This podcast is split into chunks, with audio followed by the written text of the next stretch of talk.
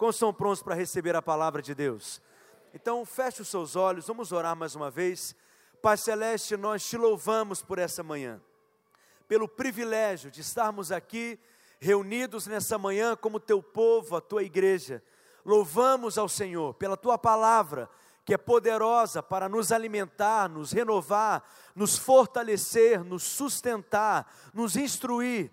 Que a tua palavra nessa manhã seja liberada com vida, com graça, com poder, com unção, e que possamos sair daqui encorajados pela tua palavra. Nós te pedimos, conceda-nos espírito de sabedoria e de revelação. Ilumina os olhos do nosso coração, do nosso entendimento nessa manhã, remova todo véu, toda cegueira, tudo aquilo que nos impede de ver, de enxergar, que na tua luz possamos ver e conhecer a tua verdade.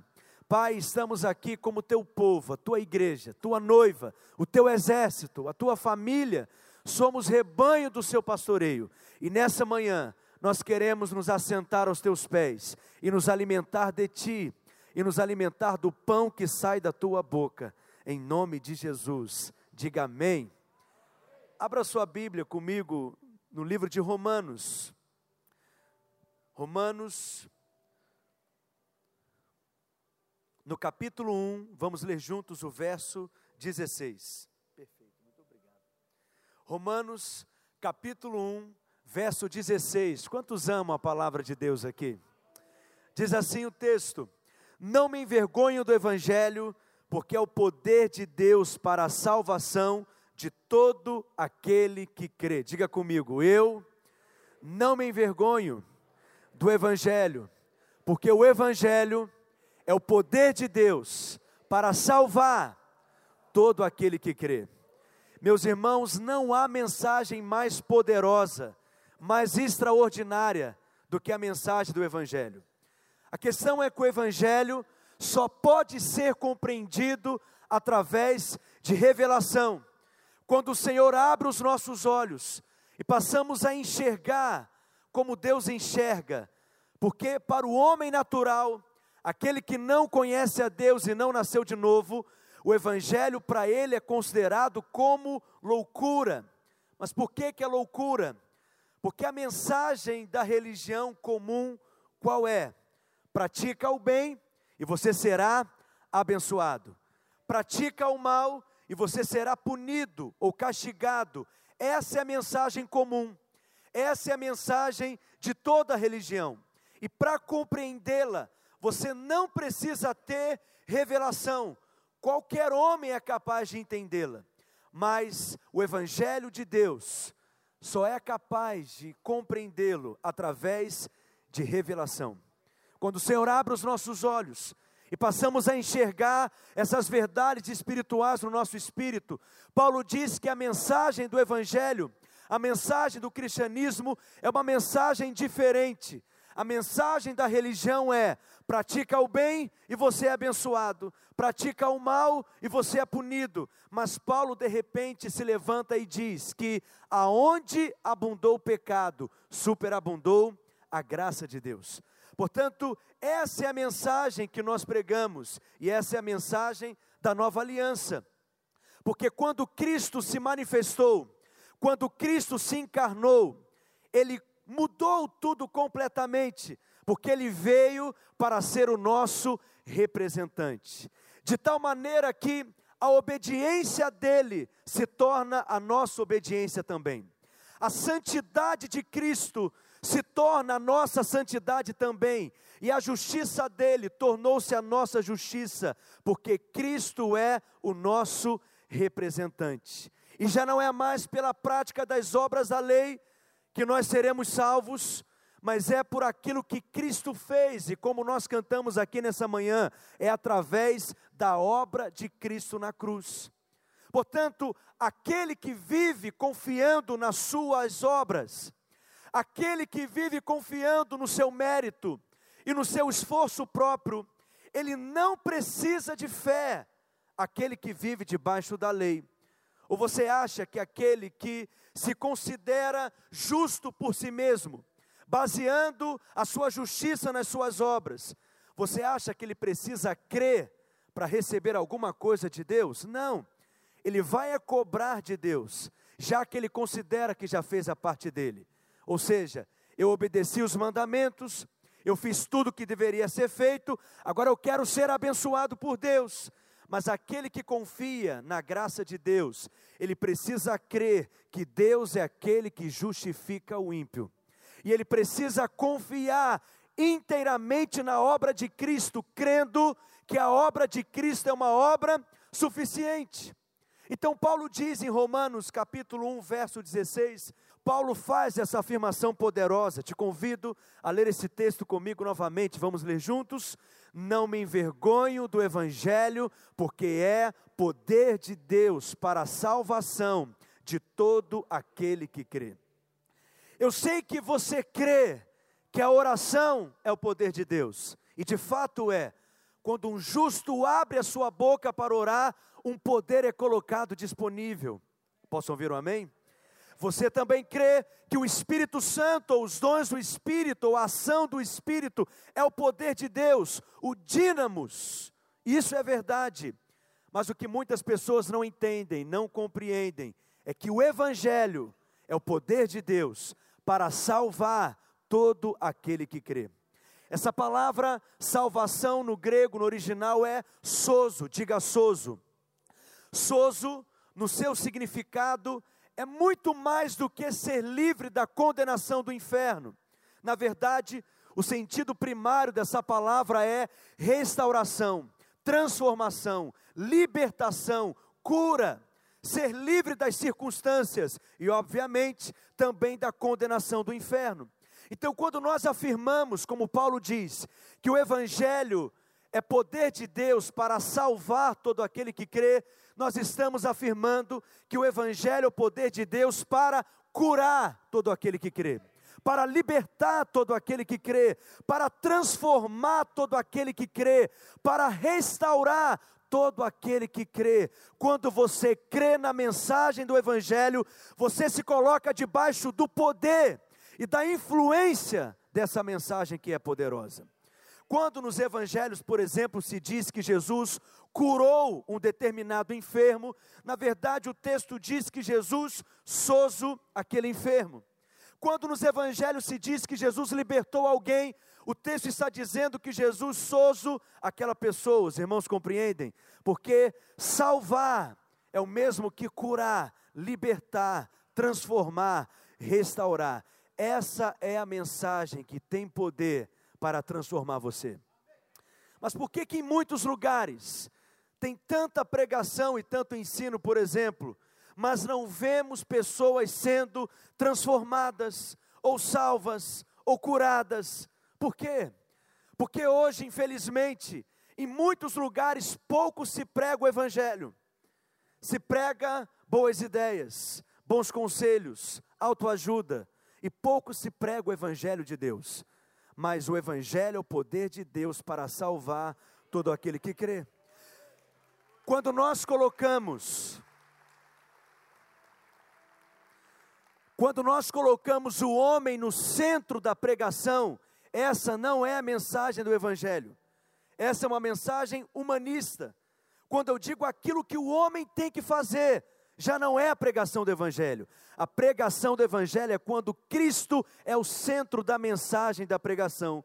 É quando eu falo a respeito da obra de Deus através de Cristo. Vou te dar um exemplo. Quando eu digo assim, dez passos para você mudar o seu casamento. Essa não é a pregação do Evangelho. Eu estou dizendo o que o homem tem que fazer, o que você tem que fazer. Mas quando eu afirmo assim, seu casamento virou água, Chama Jesus para o seu casamento. E Ele é poderoso para transformar toda água em vinho. Essa é a pregação do Evangelho. E é nessa pregação que Cristo é glorificado. Por quê? Porque toda obra é de Cristo, toda a glória pertence a Cristo. Porque todo o trabalho é de Cristo, toda a glória pertence a Ele também. Só que Paulo diz que você tem que crer, tem que ouvir para crer mas como ouvirão se não há quem pregue? Então, quando nós pregamos o Evangelho, o Evangelho é poder de Deus para salvar aquele que crê. Verso 17, Paulo continua dizendo: Porque no Evangelho é revelada a justiça de Deus. Olha que afirmação poderosa, diga comigo, no Evangelho. Diga mais forte, diga no Evangelho. A justiça de Deus é revelada.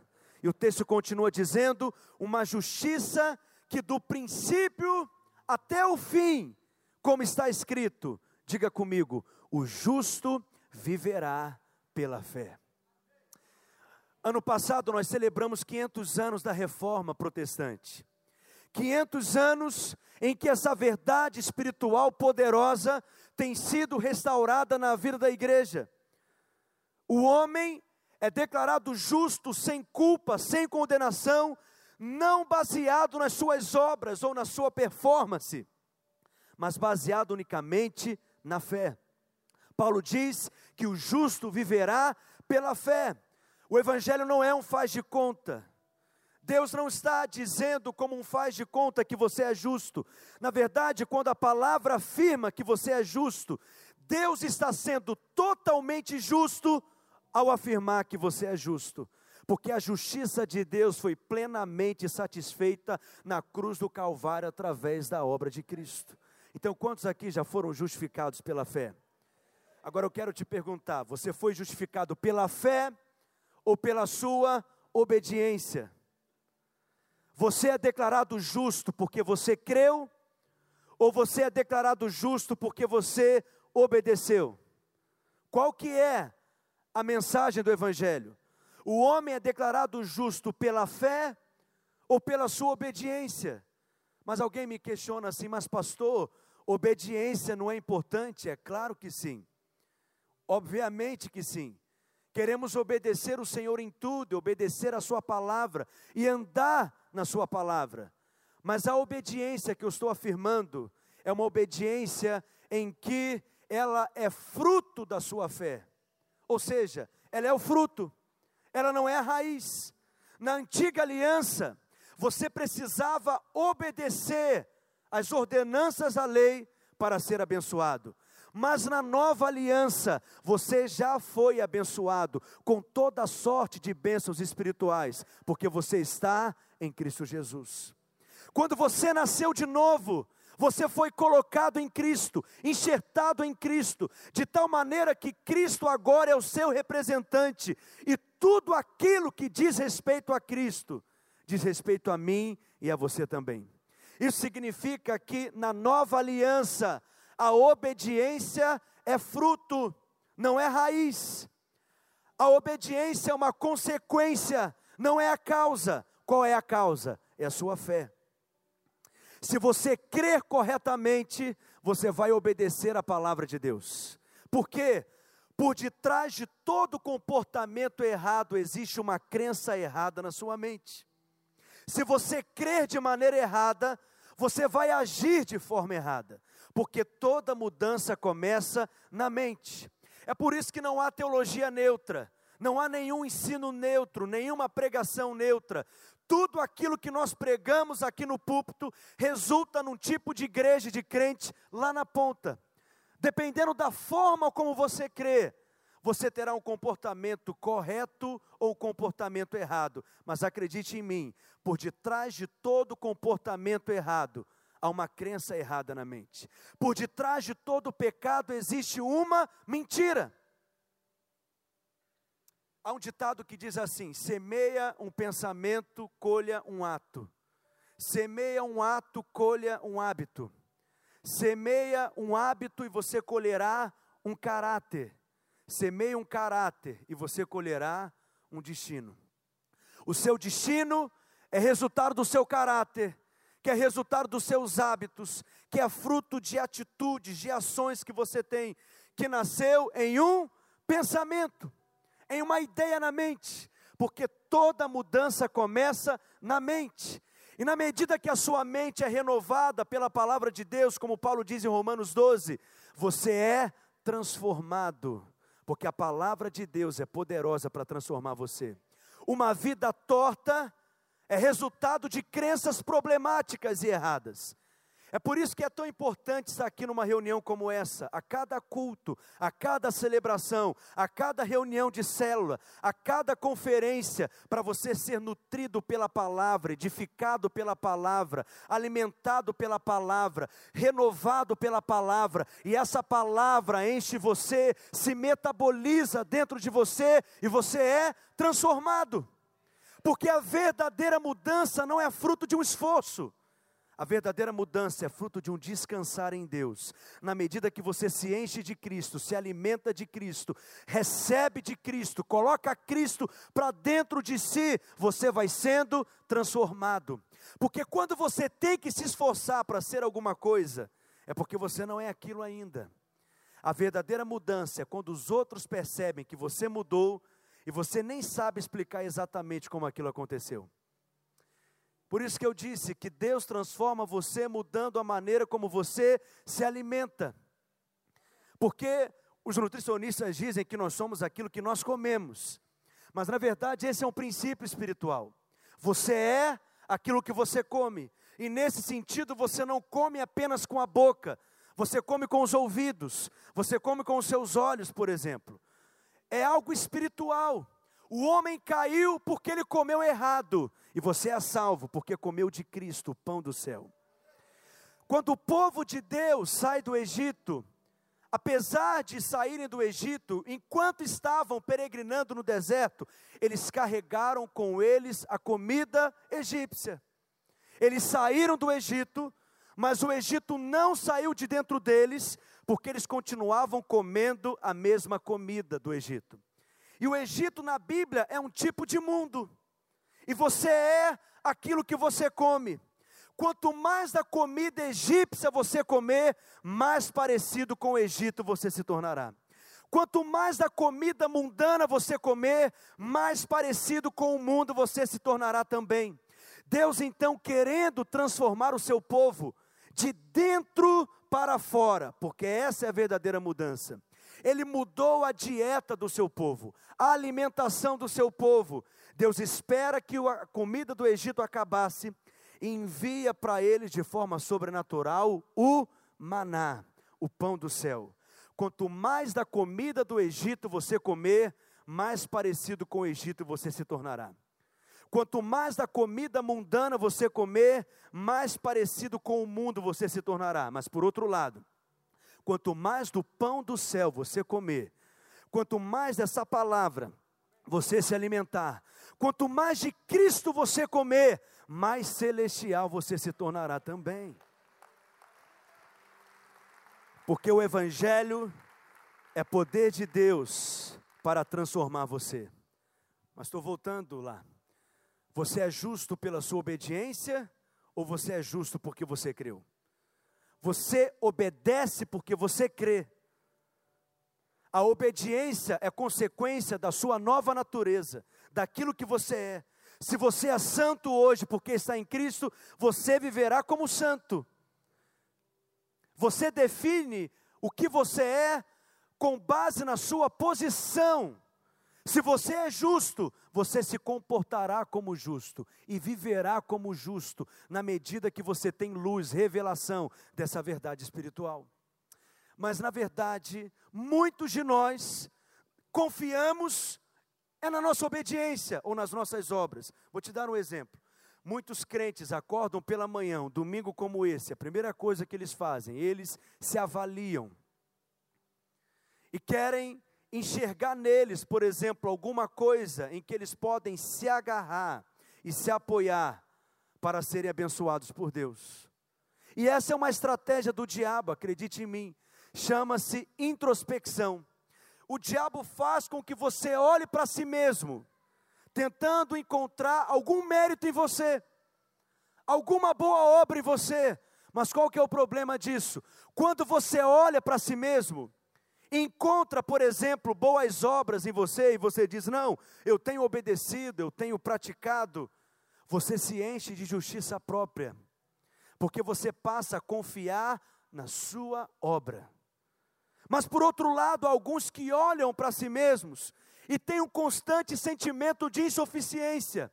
Eu não orei o suficiente, não jejuei suficiente, não conheço a Bíblia suficiente, não sou espiritual suficiente, não sou um bom marido suficiente, não sou uma boa mãe suficiente, o tempo inteiro se sentindo em falta. Quando você olha para si mesmo, não encontra mérito em você, você se enche de culpa, de vergonha e de condenação. O diabo quer que você olhe para si. Só que há dois resultados apenas: ou você se enche de justiça própria, ou você se enche de culpa e condenação. Mas qual que é a mensagem do Evangelho? Não tem nada a ver com você, tem tudo a ver com Cristo. Tire os seus olhos de você e coloque os seus olhos em quem? Em Cristo. Porque nós fomos enxertados em Cristo. E porque toda a obra de Cristo, toda a glória pertence a Cristo. Então, aquele que olha para si mesmo e pensa, eu tenho obedecido, eu tenho praticado, ele diz assim: então eu estou em paz com Deus.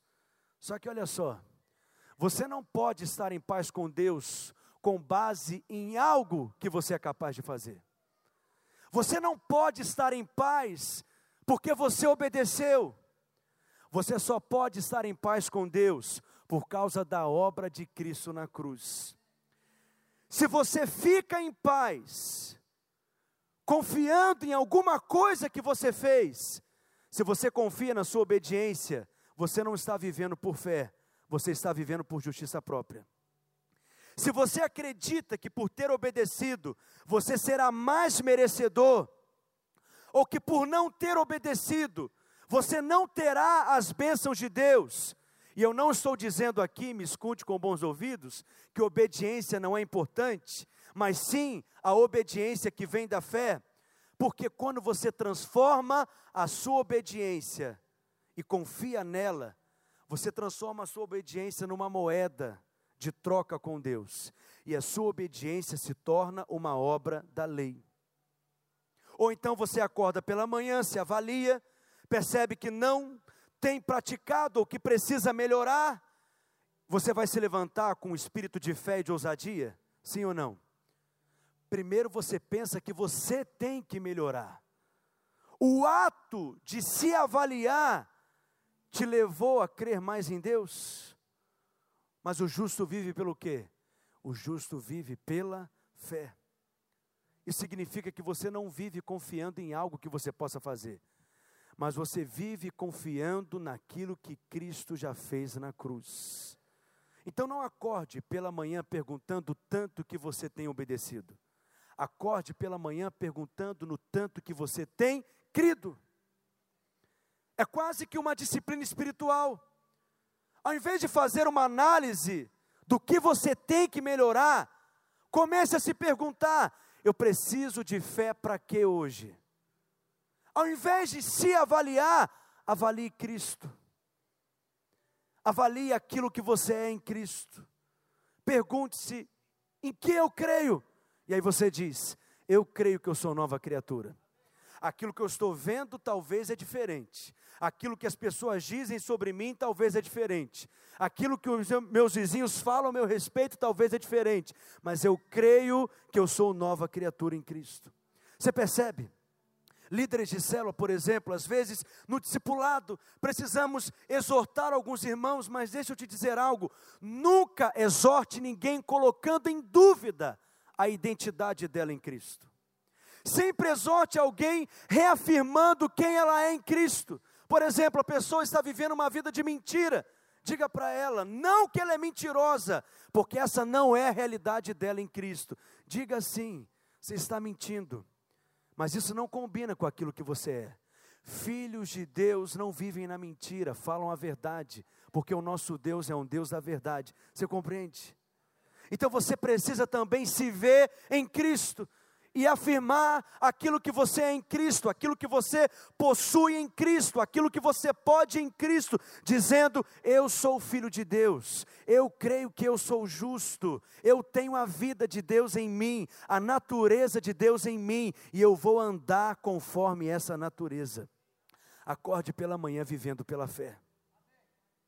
A questão é que quando você decide viver não pela fé, mas confiando na sua obediência, Paulo diz que duas coisas podem acontecer com você.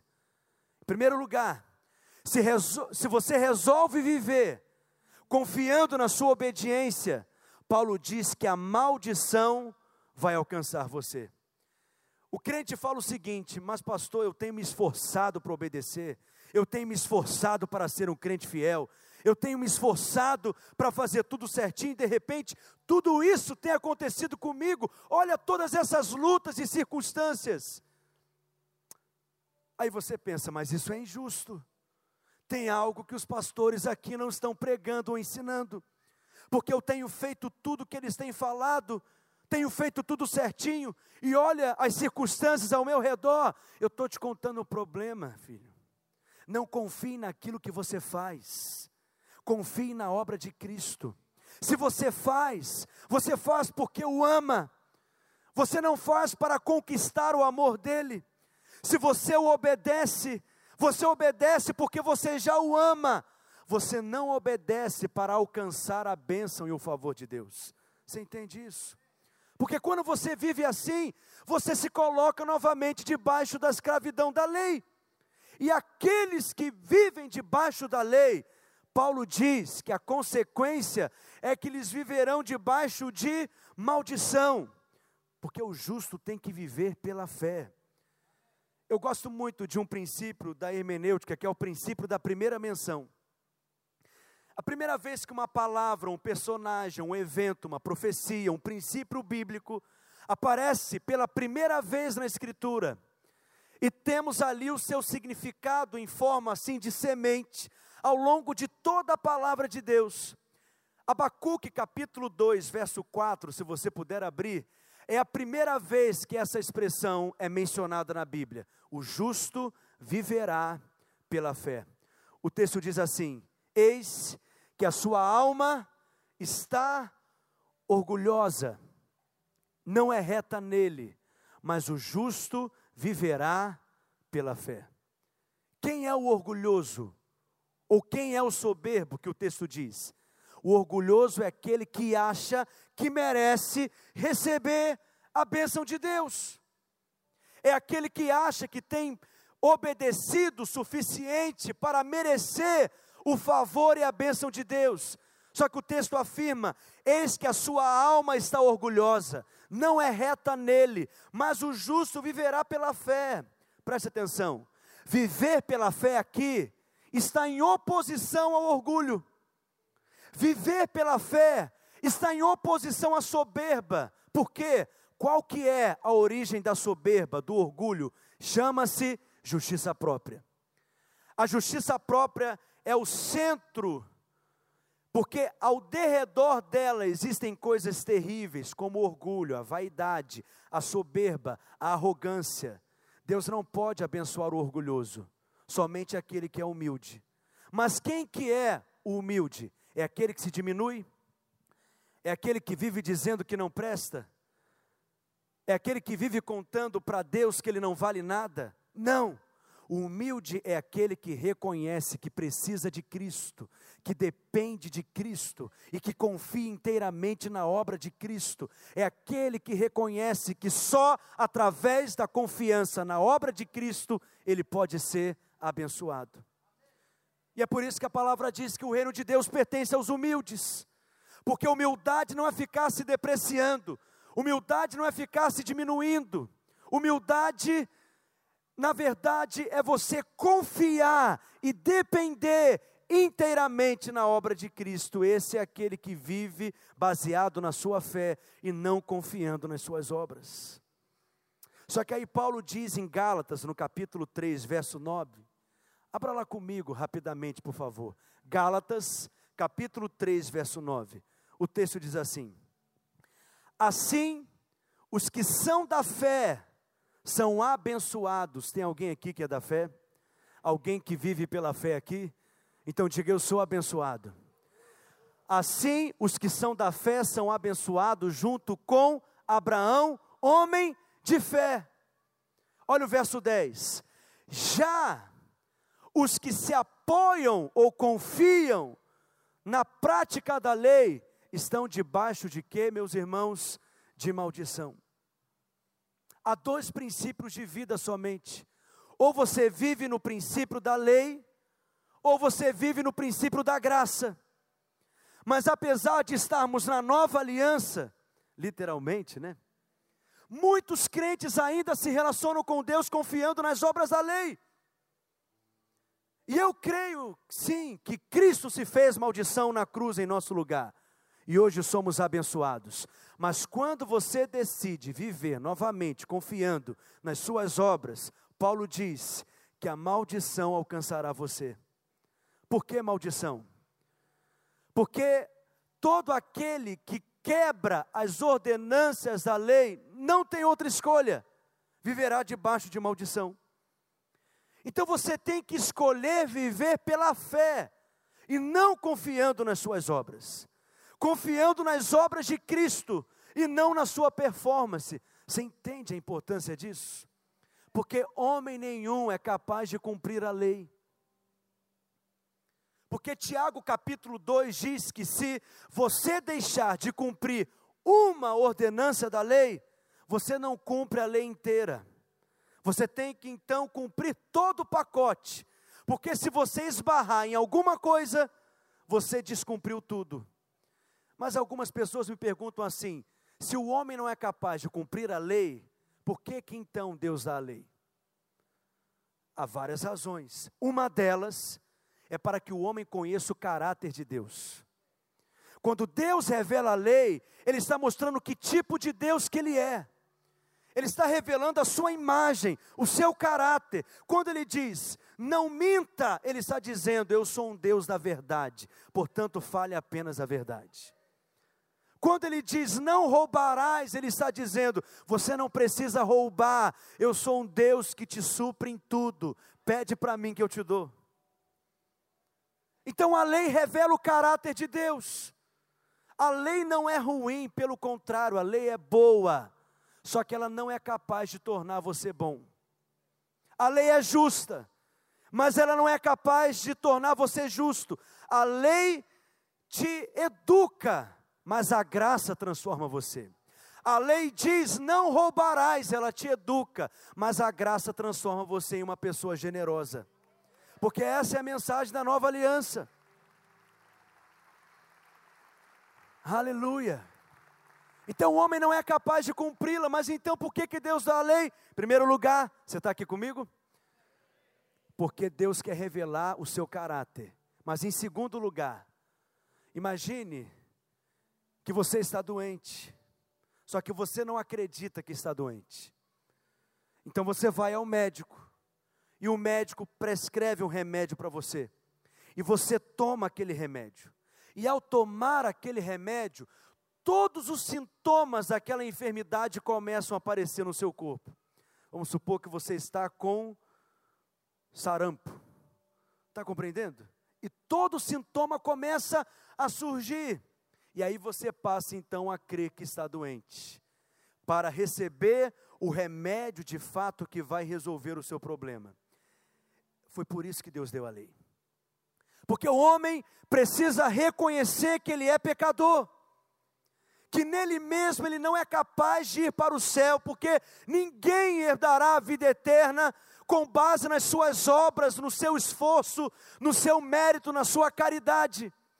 Então Deus dá a lei para que o homem reconheça que ele precisa de Deus e depende de Deus. Você entende? É como se todos nós aqui andássemos se arrastando pelo chão. Você nunca viu ninguém andar de pé, erguido, ereto, nunca viu. Mas de repente Deus diz assim: quer ter relacionamento comigo, quer ter acesso à minha presença, não poderá se chegar diante de mim se arrastando pelo chão, só em pé, só erguido, só ereto. O que que o homem faz? Confiando em si mesmo. Ele tenta andar em pé, mas ele cai ele tenta se levantar novamente, mas ele cai. Ele tenta andar segurando pelas coisas, mas ele cai. E Deus permite frequentes quedas na sua vida para que você caia em si e reconheça que no seu esforço você não é capaz. Deus deu a lei para que o homem chegue no fim de si mesmo e clame pela graça de Deus. Porque essa é a mensagem que glorifica a Cristo. Quando você confia no que você faz, não é Cristo que está sendo glorificado, Mas quando você confia inteiramente na obra de Cristo, a quem que você está glorificando? A Cristo. Só que alguns irmãos me procuram dizendo assim, mas pastor, não é tão difícil assim cumprir os dez mandamentos. Fala a verdade. Não adulterar? Você consegue não adulterar? Sim ou não? Graças a Deus. Não mentir? Você é capaz de não mentir? Sim ou não? Amém. Não matar? Você é capaz de não matar? Aleluia. E guardar o sábado, ter um dia de descanso, você é capaz de fazer isso? Glória a Deus também. Ou seja, você vai percebendo, não, isso eu consigo fazer, isso eu consigo fazer, isso eu sou capaz de fazer. Não é tão difícil assim cumprir a lei. Paulo também pensava assim. Até que em Romanos 7 ele diz que ele chega no décimo mandamento. Qual que é o décimo mandamento? Não cobiçarás. Não terás desejo. Preste atenção. Eu até acredito que você é capaz de não matar, mas nunca ter desejado matar alguém, pegar alguém, cortar em 700 pedacinhos, eu duvido. Você é até é capaz de não adulterar, mas nunca ter desejado, você está compreendendo? Ou seja, se você deixa de cumprir uma ordenança da lei, você deixa de cumprir a lei inteira. E se você vive confiando nas suas obras, você vai quebrar a lei e a maldição alcançará você. Então desista de merecer e confie inteiramente na obra de Cristo. Dependa inteiramente da obra de Cristo, porque a obra de Cristo na cruz ela é suficiente. Amém, meus irmãos. A obra de Cristo ela é suficiente. Você está em Cristo. Você foi enxertado em Cristo. Mas eu quero avançar um pouco mais. A segunda consequência daqueles que vivem confiando nas suas obras, em primeiro lugar, ele viverá debaixo de maldição. Em segundo lugar, ele terá uma vida cheia de incredulidade. Ele não consegue ter fé. Abra sua Bíblia em Gálatas, no capítulo 3, no verso 12, por favor. Gálatas, capítulo 3, versículo 12. O texto diz assim: A lei não é baseada na fé. Ao contrário, quem praticar essas coisas, por ela viverá. Por que que Paulo afirma que a lei não procede de fé? Porque aquele que julga ter cumprido a lei, aquele que julga ter obedecido, não precisa crer para receber alguma coisa de Deus. Ele precisa aprender a ser um cobrador de Deus. Porque ele diz: Já fiz minha parte, Deus, agora o Senhor precisa fazer a sua. É por isso que muitos crentes transformam as disciplinas espirituais numa espécie de moeda de troca com Deus. Transforma a sua vida de oração numa espécie de moeda de troca com Deus. Por que, que tem gente que quanto mais ora, pior fica? Porque ele acha que depois de ter orado, ele está muito bem está tão bem ao ponto de poder apontar o erro e as falhas dos outros. Preste atenção. Quando você orar, continue orando. E você vai orar como nunca orou antes, quando você tem revelação do Evangelho da graça de Deus. Porque antes você só tinha fé para pedir aquilo que você achava que merecia.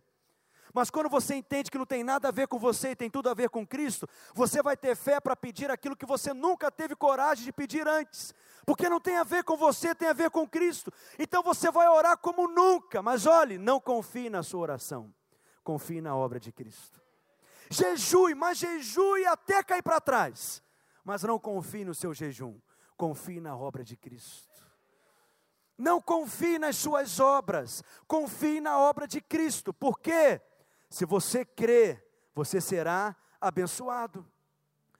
Mas o problema é que nós estamos indo na contramão de uma mensagem que vemos às vezes em muitos canais de televisão, onde se prega confiança nas obras da lei e não nas obras de Cristo. Mas aquele que confia nas suas obras não precisa crer na obra de Cristo para receber. Meus irmãos, Cristo é suficiente. A obra de Cristo ela é suficiente. E quando você nasceu de novo, olha que verdade espiritual poderosa, você foi colocado em Cristo. Você foi enxertado em Cristo. É como uma mulher que está grávida. Você não está vendo aquele bebê, mas aquele bebê é uma realidade nela, dentro dela. Ele está nela, inserido nela. Aonde ela vai, ele vai. O que ela come, ele come. A posição em que ela está é a posição que aquele bebê está, está também. Você não está vendo, mas há dois corações batendo ali. Você está em Cristo, guardado em Cristo enxertado em Cristo, de tal maneira que quando o diabo olha para mim, ele não vê a mim nem a você, ele vê aquilo que nós estamos revestidos, e nós estamos revestidos de Cristo.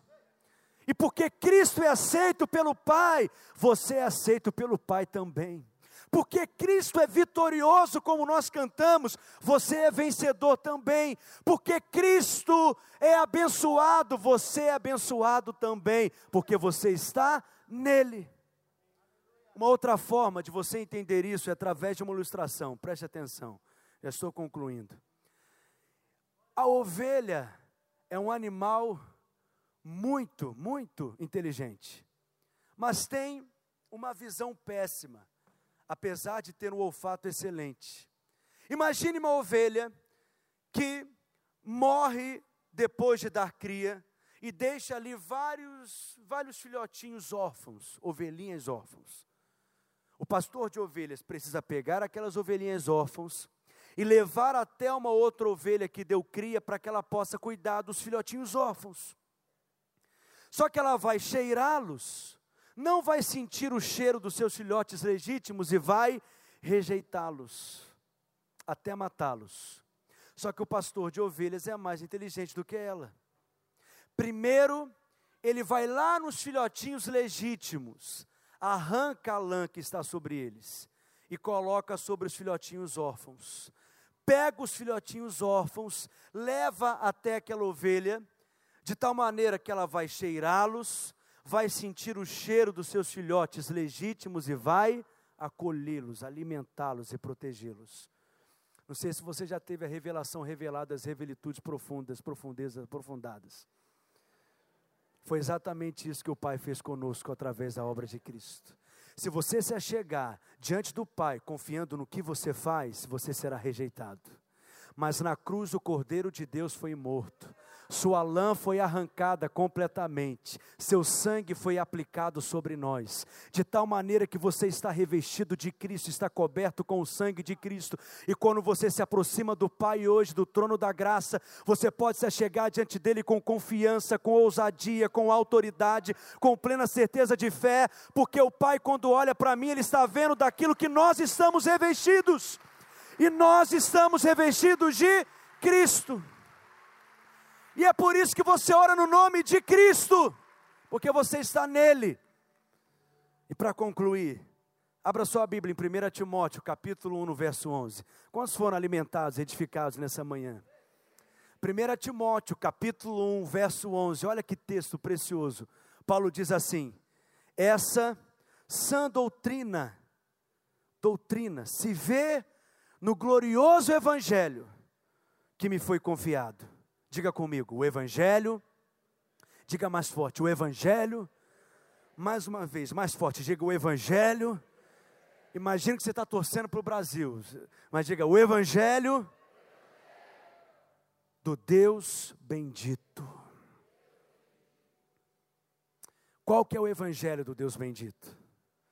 Essa palavra bendito, no grego é a palavra Macários, diga Macários. Essa mesma palavra Macários está lá, por exemplo, em Mateus 5, nas bem-aventuranças. Bem-aventurado é aquele que é humilde de espírito, porque ele herdará o reino. O texto, na verdade, está dizendo: Macários é aquele que é humilde de espírito. Macários significa feliz, alegre, alguém que está saltando de alegria, exultante Paulo está dizendo que é o evangelho do Deus feliz. 1 Timóteo capítulo 1, verso 11. O evangelho do Deus feliz. Eu não sei em que evangelho talvez você tenha crido. De um Deus que não é feliz. Porque muitos irmãos não acreditam que Deus é bom. Essa é que é a verdade. Vamos fazer um teste? Quando alguém vira para você e diz assim: estou vivendo pela fé, o que, que você pensa? Está passando fome, miserável, não é? Porque viver pela fé é a maior furada que existe na cabeça de alguns. Quando o missionário diz assim: minha igreja me enviou pela fé, o que, que você pensa? Que igreja responsável é essa que envia alguém pela fé? Está com o aluguel atrasado, a conta de luz está cortada, porque nós queremos correr de todas as alternativas, para nos sobrar essa, viver pela fé, que é a maior furada. Por quê? Você não crê que Deus é bom. Você vai no médico, o médico te diz, agora só Deus. O que, que você pensa? Morri. Deus me ama, me quer perto dele. Não é assim que você pensa? Porque você duvida que Deus é bom. Mas eu vou te dizer, Deus é bom. E está mais interessado em te abençoar do que você em ser abençoado por Ele. E Ele te abençoa porque Ele é bom, não é porque você é bom. Não tem nada a ver com você, tem tudo a ver com Cristo. Se você crê no Evangelho do Deus feliz, você acorda na segunda-feira amanhã, pronto para viver uma semana de portas abertas, abençoadas, cheia de boas notícias. Mas aquele crente que não crê no Evangelho do Deus feliz, pensa que Deus é tão mal-humorado que está esperando qualquer oportunidade para castigá-lo, ele vive com a alma cansada. Por quê? Porque ele não crê no Evangelho do Deus feliz. Por que, que Deus está feliz, pastor? Porque Deus está contente e satisfeito com a obra de Cristo. Mas o, por que, que Deus está feliz comigo, pastor? Porque quando Ele olha para você, Ele vê Cristo. E o Pai está sorrindo para Cristo. E o Pai está sorrindo para você também. Os céus estão abertos sobre Cristo. Os céus estão abertos sobre você também. Quer ter os céus abertos na sua casa? Coloque Cristo no centro da sua casa. Quer ter os céus abertos lá na sua empresa, nos seus negócios? Coloque Cristo no centro da sua empresa. Quer ter os céus abertos nos, seus relacionamentos? Coloque Cristo no centro do seu relacionamento, porque os céus estão abertos sobre Cristo. E se Cristo for o centro, o nosso fundamento, os céus estarão abertos sobre você também. Quantos podem dizer um amém? Fique de pé no seu lugar. Coloque a sua mão no ombro desse irmão que está do seu lado nessa hora. Vamos orar uns pelos outros, para que ele possa ter luz, clareza, entendimento, revelação dessa palavra, em nome de Jesus. Pai, nós amamos o Senhor. Amamos a Sua palavra que é poderosa para nos edificar, nos instruir, nos fortalecer. Que essa palavra possa encontrar bons solos e corações receptivos nessa manhã. E que cada semente da Tua palavra que foi lançada aqui, compartilhada, possa germinar, frutificar em nossos corações e possa produzir transformação nas nossas vidas. Pai, nós te exaltamos nessa manhã. Bendizemos o Senhor e te agradecemos pela obra de Cristo na cruz, porque a obra de Cristo é uma obra suficiente. Obrigado, Senhor. Obrigado, Pai. Aplauda o Senhor, exalte a Ele em nome de Jesus.